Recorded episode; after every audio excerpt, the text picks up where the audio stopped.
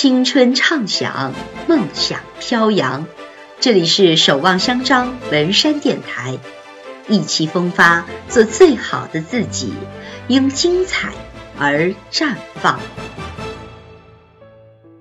大家好，我是八中英语组的老师王林，很高兴可以与大家一起分享英语学科主动学习之我见。古人荀子曾经说过：“不闻不若闻之。”闻之不若见之，见之不若知之，知之不若行之，学之于行而止矣。这句话被国外的学者翻译成：Tell me and I will forget, show me and I will remember, involve me and I will learn。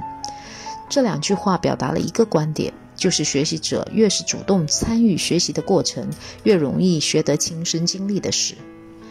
英语作为全球通用的语言。学习英语绝不是为了应试，而是借助语言为媒介，培养大家的国家情怀、国际视野、人文素养和思辨能力。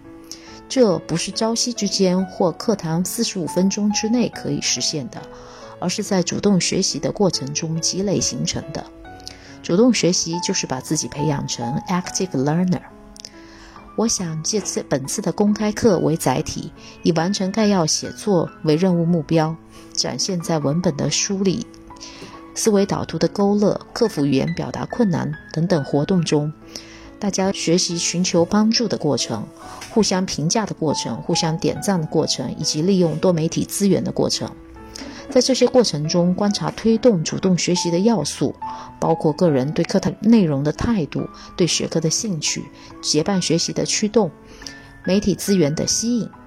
而我作为课堂的引导者，努力构建这些要素，依托活动让学生参与体验，充分应用学习策略，提高学习效果。